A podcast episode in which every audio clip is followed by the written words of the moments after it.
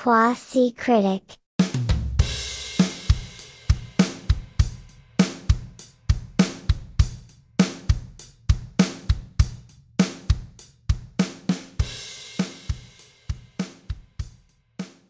entré a ver Werewolf by Night este, con una muy, muy buena predisposición porque eh, em, en el título está como special. Entonces me gustó que el concepto no fuese una serie de tele, no fuese este, una película, sino un special. Y ahí mm, eh, sentía algo como un poquito más inspirado, ya inspirado por naturaleza, era como algo, lo, lo, hacía obviamente uno de, de eh, el consumidor, que me imagino como mucha gente, es parte del marketing, te lo venden como special y uno, wow, tiene que ser especial, pero sí sentí como que había un aspecto, un aspecto ya más, un poquito más inspirado, distinto de esta García Bernal y se ve una producción re interesante. Pero es un special, no es, no es, no es una, un feature film lanzado en cine, ni una, ni una serie de ocho episodios, sino un special. Eso, ya, eso a mí me hizo entrar eh, a ver esta serie como con, con, muy buenos ojos desde el vamos. No sé si te pasó algo parecido. Sí, tal cual. Me encantó además que, que sacaran un especial así, digamos, con todo el tono que tiene, justamente para la época de Halloween. Me parece que es como eh, un muy lindo homenaje al cine antiguo, digamos, clásico de terror. Y a ver, es, es, es divino de ver, ¿no? Es como que desde los títulos ya es como sedoso. Tiene como muchos detallitos eh, lindos a nivel gráfico, a nivel de estética. Eh, y te introduce rápidamente en ese universo, digamos, que te va a proponer eh, la peli. Es una peli muy cortita, de, de 50 minutos, si no me equivoco. Em, que no tiene pérdida, ¿viste? Todo está como redondito, puestito, de una forma además como para hacerte entrar rápidamente en, en la lógica que te va a proponer el universo de este hombre lobo. Eh, y me encantó que fuese en blanco y negro, además. O sea, como súper bien cuidada la foto. Es, lindo de ver. Además, lo, vi en, en, la tele de unos amigos que tienen una tele de estas gigantescas 4K.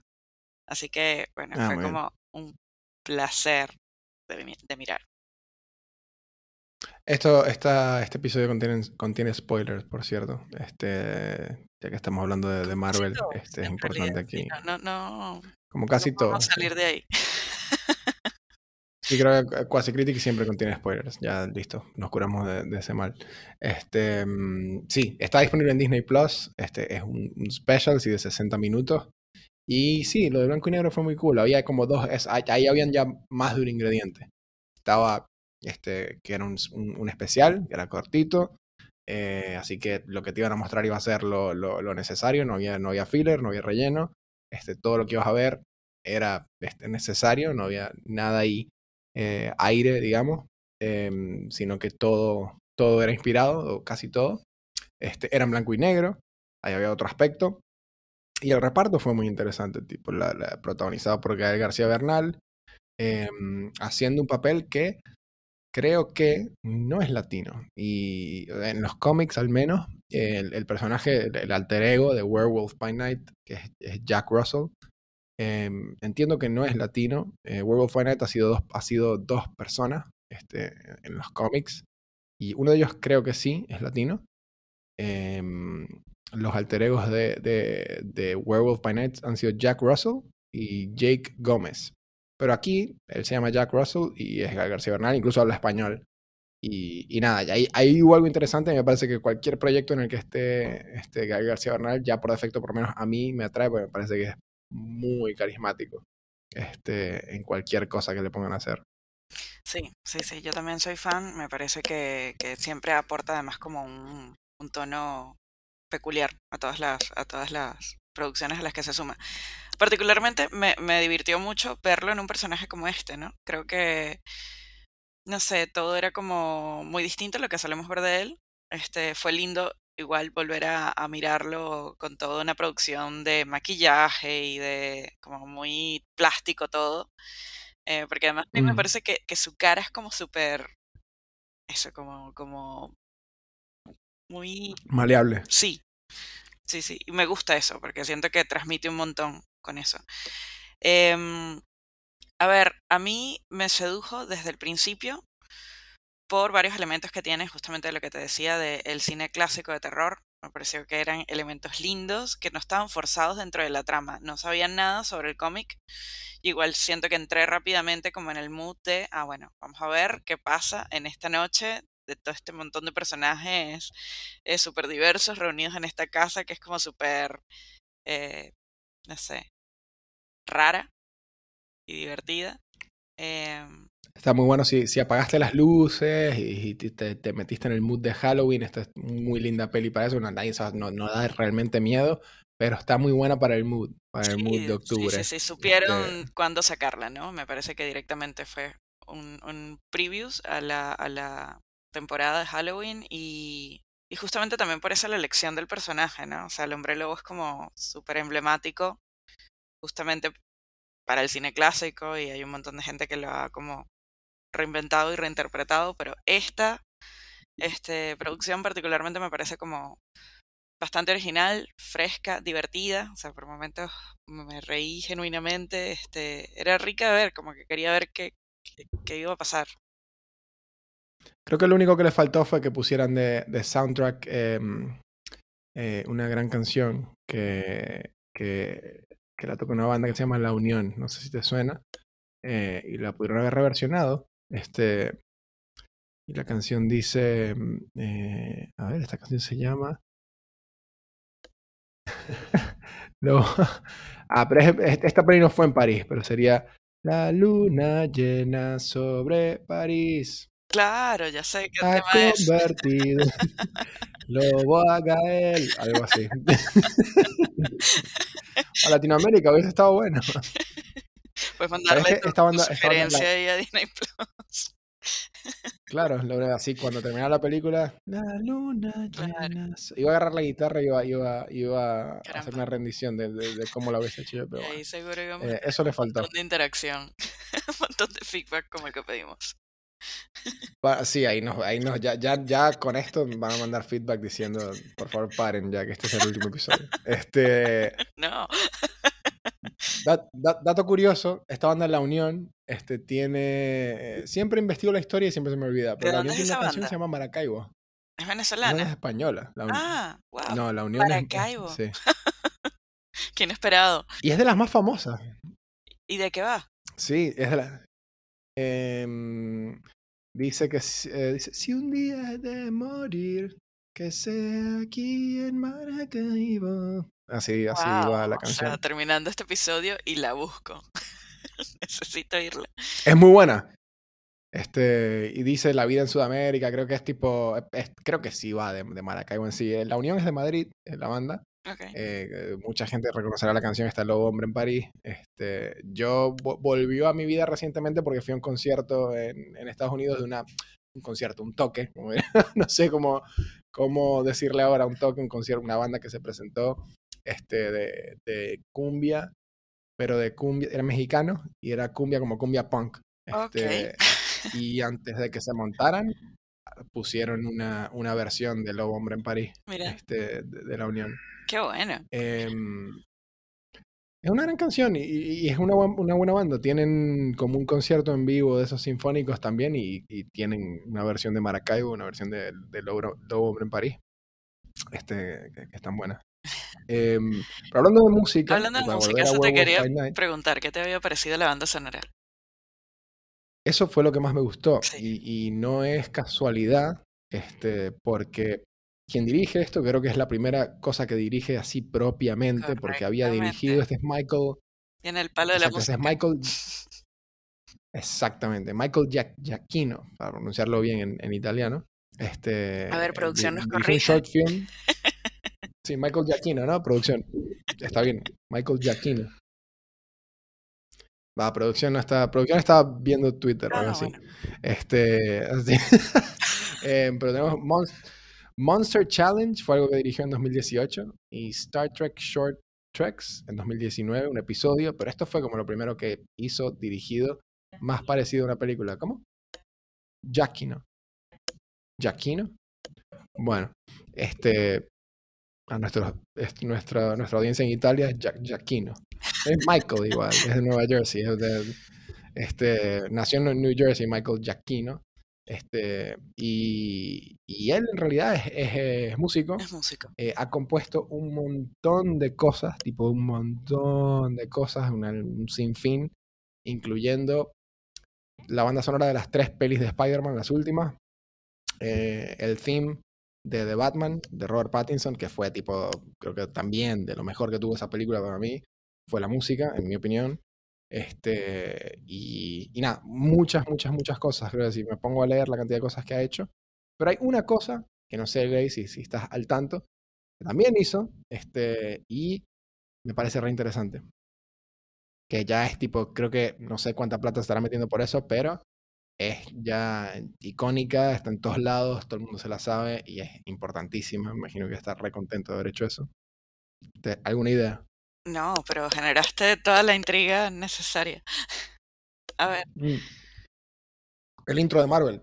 Ah, mira. Pam, pam, Ok. pam, pam. Ese, ese fue el, Wow. o sea, el- ok. el, el tipo A ver, debe ser im- importantísimo. es, es grosso, se nota claramente que esto está dirigido por un ojo distinto, alguien que viene como de otro palo. Y no sé si, si te pasó, pero yo sentía que todos los cortes eran como muy rítmicos. Todos los cortes en la peli. O sea, el pase de un plano a otro hacía que todo fuese como súper dramático. Y justamente también por eso funcionaba también todas las referencias que tenía el cine clásico. Porque no sé, hay como sombras súper marcadas, eh, el momento, el gran momento en el que el hombre lobo se revela como hombre lobo, este, está contado de una forma como súper, eh, no sé, sinfónico. Visualmente es como, viste, tiene como un ritmo particular. Y, y me encantó, me encantó eso. Yo tengo una pregunta sobre las transiciones, este, y es algo que em, en algún momento de, mi infancia este, entendía, creo que por caricaturas viejas o algo que revela mi, mi edad, creo que en algún momento vi, vi cosas que tenían eso. Em, en uno de los podcasts que más veo se refirieron a esto como cigarette burn, este, que es cuando la escena va a terminar, se ve como una pequeña quemada en la Sí. esquina del, del frame. Totalmente. Este, Eso eso, es muy lindo. eh, eh, Detalle muy lindo. Ley, ¿qué, Eso se ¿Qué es hacía en ver, realidad, ¿qué- eso se hacía en realidad porque antes cuando se filmaba, eh, cuando se, se proyectaban los, los carretes de fílmico, los carretes de fílmico tenían una duración, este, bueno, tienen una duración, ¿no? Este, y el proyectorista tenía que estar muy atento a intercambiar rápidamente los, los carretes, porque digamos, eh, la película de dos horas no cabía en un solo carrete. Entonces, la marquita le indicaba que ya quedaban muy pocos frames y que ya tenía que tener listo el otro carrete para cambiar rápidamente el proyector y que el, el espectador no viera saltos. Entonces, esos, esas marcas se hacían a veces incluso con... se quemaba la película, ¿viste? Este, no sé, hay, hay películas donde te cuentan cómo se hacía el cine en esa época y ves como los montajistas quemando la- las películas incluso con cigarrillo, como bien, viste, romántica la cosa. Em, sí. y eso era como un guiño también del cine clásico que me parecía súper bonito. O sea, que detalles tontos por ahí, o sea, de- no tontos, sutiles, eh, que bueno, que son también eso. Un homenaje en todo sentido al cine clásico, desde la fotografía y la forma en la que eligen transformar al hombre lobo sin necesidad de, no sé, un despliegue de locura de efectos visuales, hasta, bueno, ese tipo de cositas, ¿no? La música, eh, las sombras en la pared súper, súper exageradas, eh, algunos textos en la pantalla, todo refiere a un cine que ya, que ya no existe, ¿no? Que ya, ya no se hace de esa manera. ¿Cuál sería el nombre técnico de, de- de la quemadita? De la quemadita. Mm, a ver, no lo recuerdo, la verdad. A ver, vamos a buscar. Rápido. O sea, así resumido sería, me estoy, me estoy por quedar sin, sin película, sin film, entonces te voy a avisar acá para que lo cambiemos rápido y podamos seguir grabando, ¿no? Ahí, eh, por ahí va la cosa, ¿no? Sí, exactamente. Te voy a decir cómo se llama. Em, lo que dijiste de, homenaje, creo que ahí hay mucha gente que lo está reseñando así. eh, está haciendo un, un- está, es, Marvel tratando de ser creativo otra vez. eh, después de, bueno, hablamos de, Thor, Love and Thunder y otro montón de cosas.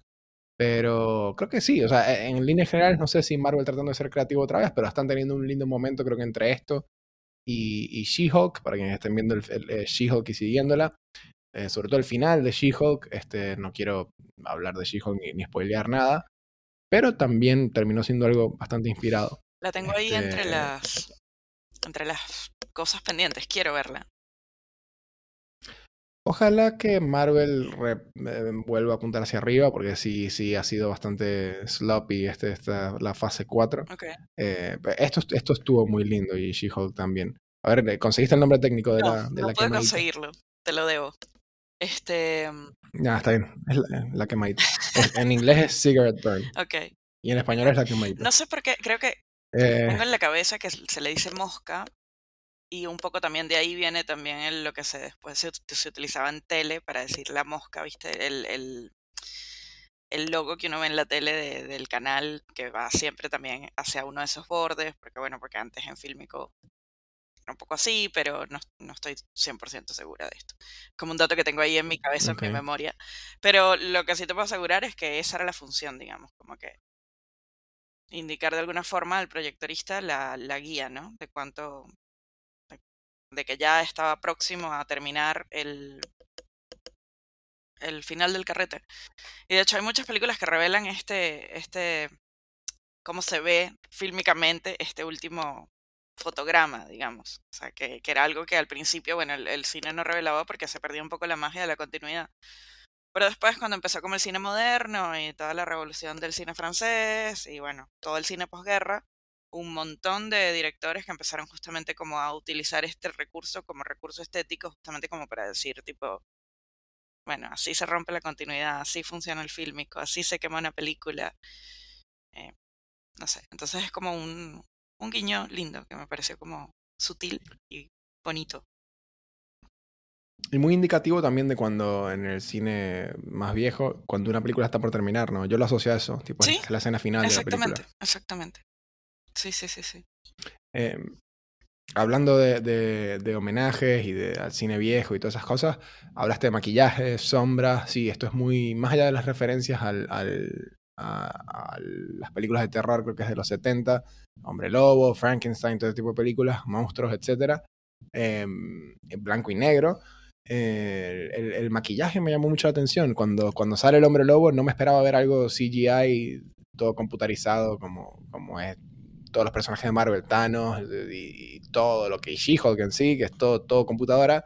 Me esperaba ver algo eh, en prosthetics, tipo hecho real, con efectos prácticos, pero no como se vio. Este, fue, fue, real, tipo, se veía re teatral, tipo, exageradamente teatral. Y bueno, y también creo que justamente respondiendo como a los códigos que planteas desde el principio de, de bueno, esa estética que proponen, ¿no? Este, igual me parece como también divertido porque es un homenaje, pero es un homenaje igual con, con chistes, ¿viste?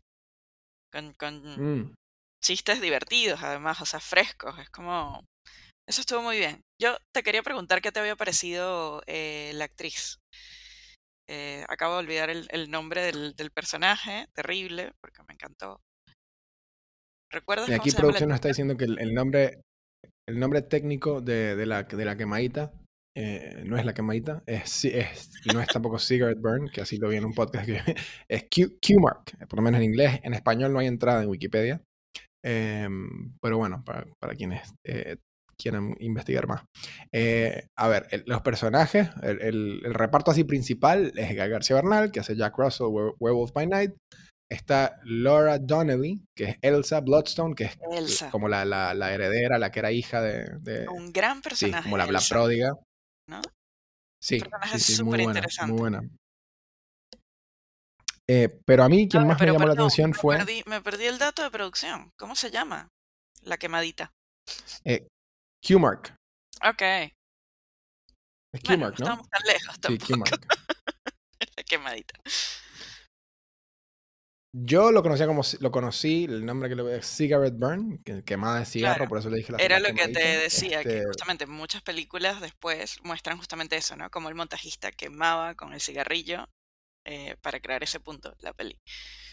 Porque a ver, el, el acetato de las pelis también era inflamable, entonces también había que hacerlo, había que saber quemar la peli. Y, el Bueno, tamaño de un todo lo, lo hace fotograma más fascinante y mínimo, ¿no? Entonces, ver ese fotograma en una moviola, la moviola era lo que utilizaban antes los montajistas para hacer los corte a cortes en el fílmico, eh, bueno, era todo un arte, saber exactamente en qué momento quemar el rollo. Todo re bohemio, ¿no? Es decir, el- el- esto, esto lo hacía que el editor. ¿O el- qui- ¿Quién, quién hacía la, quién, quién- quién me parece que eran la las cortadoras. Y sabes que, eh, no sé por qué, pero particularmente era, eh, siempre fue un oficio de mujeres. Eran mujeres las cortadoras de Mira, cine. Fue uno de los primeros oficios donde las mujeres logramos entrar como un poco en, porque bueno, como toda industria era una industria, este, sí, eh, obviamente muy masculina, no sé, como muy eh, dominada por, por rubros masculinos, este, y, y sí, en el montaje y particularmente las cortadoras de fílmico eran mujeres. O sea, te- a las mujeres les preguntaban, ¿sabes? ¿Fuma? Sí, bueno, listo, Bueno, no necesi- a, a- a juro tenías que fumar, pero debió ser muy divertido igual hacer el, el, la quemada, ¿no? La, la quemada del cigarrillo. Bueno, pues, si no sabes fumar, igual ¿con qué quemar el a fotograma que no era. Te le regalo. Qué angustia. Me imagino. No había control Z, ¿viste? No había manzanita Ah, toda, toda la película quemada, sí, recibes quemadita, quemadita, quemadita toda la película. Este, ¿qué te iba a decir? Este, el, el reparto. Eh, la, esta, ella era también de la familia Bloodstone, pero está esta otra actriz que eh, se llama Harriet Sansom Harris. Y ella la vi más recientemente en, en eh, Licorice Pizza. Sí. Y ella es la, la señora, la mayor, la, la villana, si se quiere. Em, a mí me encanta ella. En Licorice Pizza fue tipo de mis escenas favoritas cuando, cuando está ella. Pero aquí me pareció que fue muy, fue muy sobreactuado todo lo que hacía. Ob- obviamente quizá a propósito, pero igual me pareció muy sobreactuado.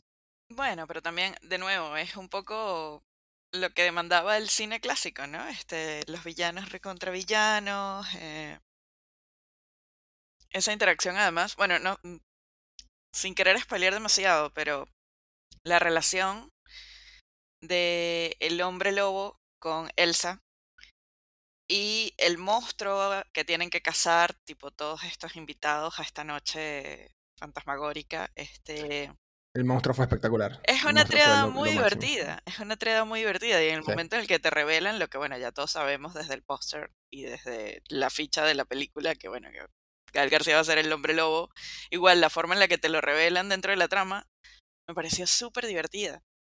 El diálogo, todo, este, el planito Sí. que eligen como para mostrarte la relación que tiene con el monstruo, es muy divertido. El monstruo sí era CGI, ¿no? Ese sí era computarizado, no era efecto práctico. Sí, y me, encantó igual que tuviese esta cosa como medio, este, no sé, no verbal, ¿no? Es que como- esta, esta Era adorable. era adorable, era súper expresivo y no habla, ¿viste? No verbaliza el monstruo, pero igual comunica muchísimo. No sé, me recordó un Era un poco como a Chewbacca, Chewbacca, era sí, un... inevitable pensar en Claro. Chewbacca. Ya es un recurso ya medio, ya, ya que está un poco ya cansado. Este, Sí, más recientemente, no sé si. Es como... Siempre funciona, pero siempre es como Groot, esta peli particularmente es como...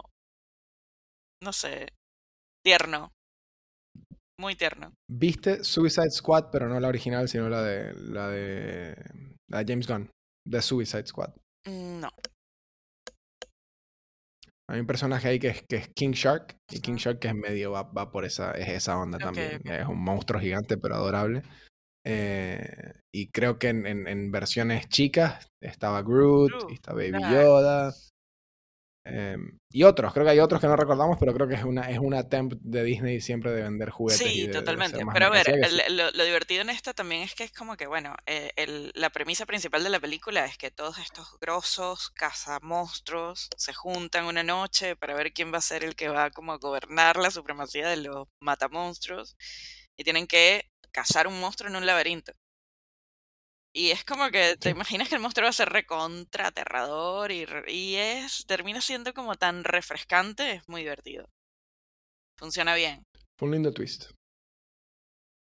Em, sí, fue un, fue un lindo, lindo twist. Y fue en realidad muy, muy lindo para, para el amigo Michael, eh, Jackie, ¿no? Giacchino. Em, su primera vez dirigiendo hizo algo re bueno, re interesante. Imagino que en el futuro le, le darán más cosas también. Eh, a mí me llama la atención es cómo esto en un futuro este, eventual se integraría con el resto del universo de Marvel. Me imagino que traerán a Gael García Bernal sin... Porque ponerlo a él en, su modo hombre lobo con efectos prácticos tan poronga al lado de, de, todos los efectos computarizados, como que no va a ir. Pero quién sabe. A ver, veremos. Este, me parece que también es como que también por eso me gustó mucho la peli, que es como una apuesta justamente a esta temporada de Halloween, que a mí particularmente es una fiesta que, me parece como genial a nivel estético y a nivel colores y sabores y olores. Este, y, bueno. Sí, es el mejor mes del año, creo. Sí, tal cual, tal cual, tal cual. Es, muy divertido Halloween, o, al menos así se ve, ¿no? A lo lejos, porque bueno, no es, no es una fiesta que nosotros celebremos, pero pero me parece que, este especial estuvo como muy, muy bien pensadito para, para la ocasión. Estuvo muy lindo, sí, sí, estuvo muy lindo. Este, me gustó desde el comienzo, desde el intro, eh, que, bueno, lo compuso eh, Michael Giacchino, el, director de la película. Em, se ve que eh, salen las garras del hombre lobo, eso estuvo muy cool. Ya del vamos, ya es como que, ah, ok, esto es algo distinto. Los títulos en general, muy originales, muy muy hermosos, tipo toda esa estética tipo de libro viejo, medio este a lápiz, no sé, muy lindo. Otra cosa que escuché en, en, el podcast que, que, escucho, creo que de los que más escucho, que es Double Toasted, es que mm, probablemente la, la, una de las razones del blanco y negro era la cantidad de, de sangre, o sea, se veía bastante sangre, fue, fue relativamente gráfico, gory y un, un, truco para poder poner esto en Disney Plus y sacarlo y bajo el, paraguas de, Marvel era hacerlo en blanco y negro porque así la sangre no es roja y si la sangre no es roja, entonces ahí es como más viable. Igual el rojo tiene una, una presencia como bastante importante, no solo a nivel estético, sino a nivel narrativo dentro de la peli. Y también me gustó eso, porque me parece que lo usaron como con muy buen gusto, no abusaron de ese recurso, no es como que de repente la pantalla se inunda con ese rojo invasivamente, sino que el rojo de la piedra que después se transforma en algo más, este, tiene como un sentido dentro de, narrativamente de lo que te vienen contando. Y eso me encantó. Lo aprecié como espectadora porque por un momento cuando vi que, que, la piedra era roja y que era lo único que tenía color dentro del cuadro, dije, esto en dos minutos seguro me va a molestar y me van a dar ganas de dejar de verla. Y no. Al contrario, como que cuando al fin ese rojo tiene una funcionalidad narrativa dentro de la historia, dije, ah, muy bien, hermoso, perfectamente usado. Me gustó mucho. Aquí pasó algo muy lindo, que es que le, hubo, hubo, o sea, quien lo hizo, creo que le dieron algo bien, un material bien especial y la persona se ve que lo, el equipo detrás de esto se ve que lo quiso hacer bien pensado y con mucho cuidado. Quizá no había mucho eh, at stake, mucho en juego por el hecho de que no era un personaje tan conocido, que muchas veces eso sale bien, eso sale muy bien. Creo que muy, muy parecido fue con Iron Man en 2008, cuando salió la primera Iron Man, que me imagino que eh, eso le quita un montón de presión a quien sea que esté detrás del, proyecto desde un punto de vista creativo. Eh, John Favreau fue el que hizo Iron Man en, 2018, en 2008, que es la razón por la que estamos hablando de Werewolf by Night hoy. Pero Iron Man era un personaje que no era tan conocido, ni, era, me imagino, no tenía la presión. No es como si agarraran un director ahora y le dijeran, haz la próxima Superman, o haz la próxima Batman, o haz la próxima hay, un factor ahí que es que, bueno, no tengo presión, puedo hacer algo lindo, un especial de Halloween copado, eh, con este material, con esta propiedad intelectual, pero de forma eh, bien inspirada y bien relajada. Sí, sí, sí, sí, totalmente de acuerdo. Sabes que igual siento que ahorita, oyéndote decir esto, pensaba que también, por ejemplo, para los que no somos tan, tan cercanos al mundo del cómic ni a este género, siento que igual la audiencia se va volviendo como bastante exigente, porque justamente con toda esta penetración de las, de las plataformas y el acceso que tenemos a consumir estas historias distintas a hace 10 años, que bueno, que tenías que esperar a que, que estrenaran la peli en cine para ir a verla y tenías que seguir la saga y por ahí quizás verte las pelis antes de volver a ir al cine para no perder detalles, este, hacía que igual de alguna manera como que nos relacionáramos distinto con el contenido. Pero ahora, incluso gente que por ahí no es tan fanática, se volvió un, un espectador igual también exigente con detalles y con, y con formas de contar, con efectos especiales y, y sí, creo que igual en esta peli no es menor cosa que lo hayan logrado, porque digo, e, era fácil también, era, e, era muy delgada la línea para caer en el cliché estético, para caer en el cliché eh, de saturar con, con, cosas digitales y con cosas técnicas, sobre todo con este pequeño detalle del rojo, como que fácilmente podía como caer en lo burdo. Porque bueno, ya ha pasado anteriormente con otras producciones de Marvel y, y acá está, está muy bien cuidado eso. Lo, lo aprecié, como, como espectadora lo aprecié.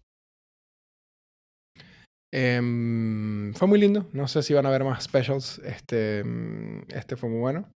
Em, no sé si quizá va a ser una cosa de Halloween. No sé qué otra ocasión. Un, Christmas special por ahí. A mí me parece que va a ser como un formato que va a funcionar para distintos specials. Pero a ver, me, si bien está bien, este salió como un special, como un unitario, especial por, por, por Halloween.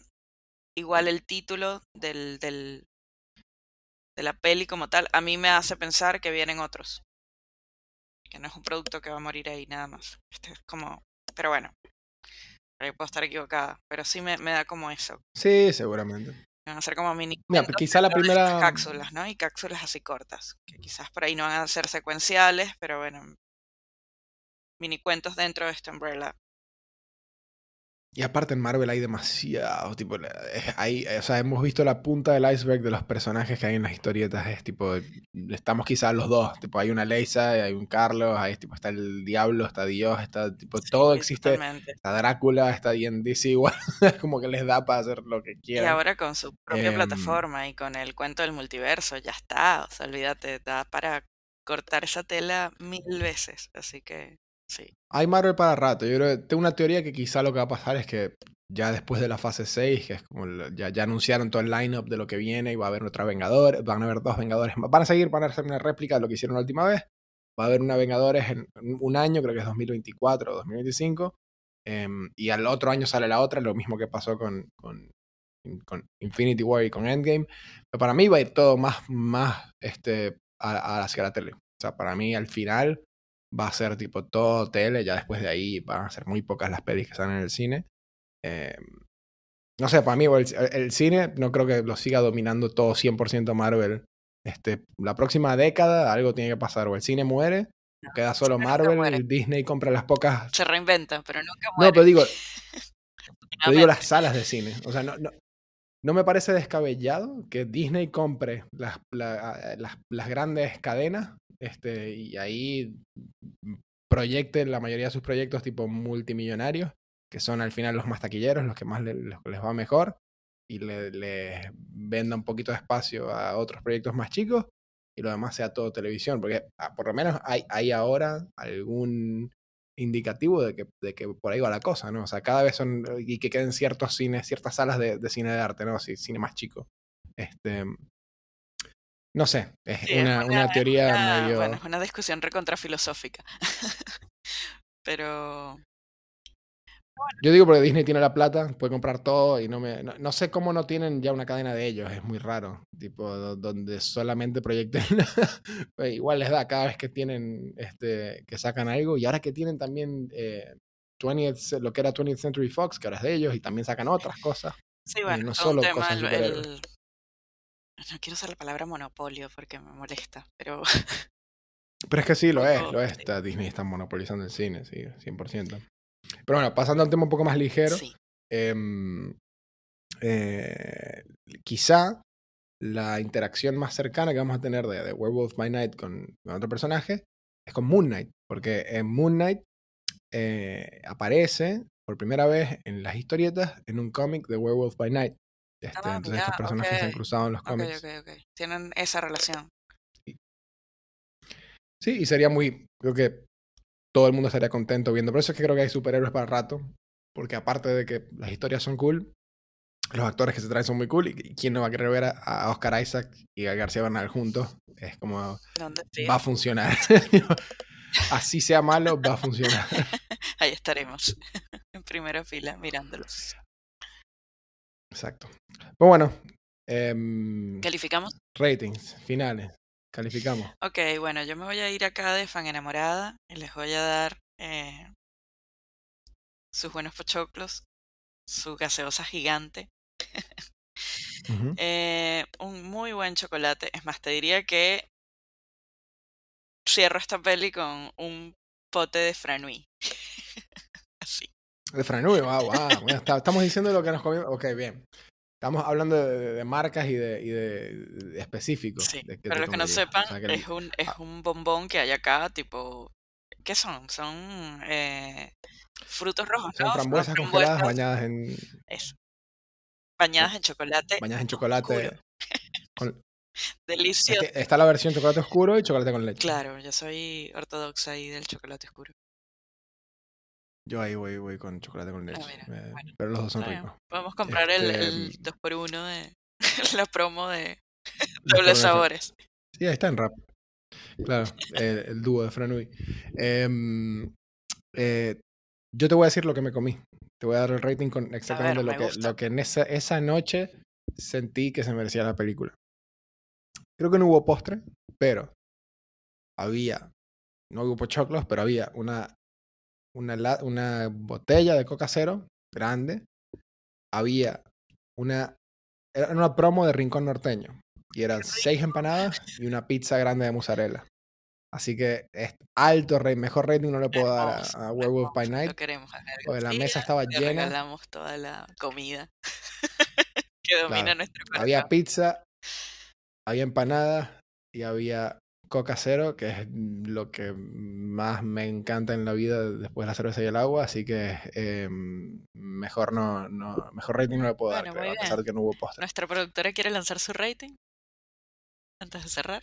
A ver, de producción, el rating, ¿qué, qué, eh, ¿qué sería? El mismo que el mío. El mismo, sí. Bueno, producción opina con un chocolate adicional. Eh, sí, faltó el chocolate. Creo que sí hubo postre, no hubo postre, no recuerdo. Pero mm, sí, Werewolf by Night, buena, recomendada. De producción me dicen. Helado con Oreo hubo. Es verdad, hubo un helado con Helado Oreo, sí. con Oreo, muy bien, chicos. pero. Estoy orgullosa. Bueno, la, la, la película mejor, mejor rankada Sí, de, sí. de, de, Quasi. Critics. eh, Werewolf by Night. Este, así que bueno, este, podemos terminar acá. Eh, y nada, para la próxima No fue tan de otra cotufita, ¿eh? cosa. Pero Cotufitas, sí, el nuevo concepto de Quasi Critic. Cotufitas va, va a ser eh, este, más recurrente, van a haber más cotufitas y más cotufitas. Em, que creo que por el bueno, simple esperamos el de que de, varios nos escuchan diciendo cotufita ya va, ya va a pegar. creo que va a Sí, que nunca dijimos, por cierto, ¿qué, qué es cotufitas? Cotufitas es pochoclo. Pe- el, el- el chiste de esto es que sepamos quién nos escucha, ese es lo- el gran Claro, misterio. por eso escríbanos. Igual es como que me parece que, no sé cómo lo ves, pero yo creo que Quasicritic necesita un Instagram, un Twitter, algo. Sí, sí, sí, sí, sí, sí, sí. Pronto, Em, pronto, pero pronto lo bueno, eh, eh, anunciaremos. hay que conseguir el tiempo. Absolutamente. Claro, en, el, en el- la descripción de este episodio está el contacto de Ley, el contacto mío. Absolutamente. Los eh, queremos, los que- queremos leer. Bombardennos.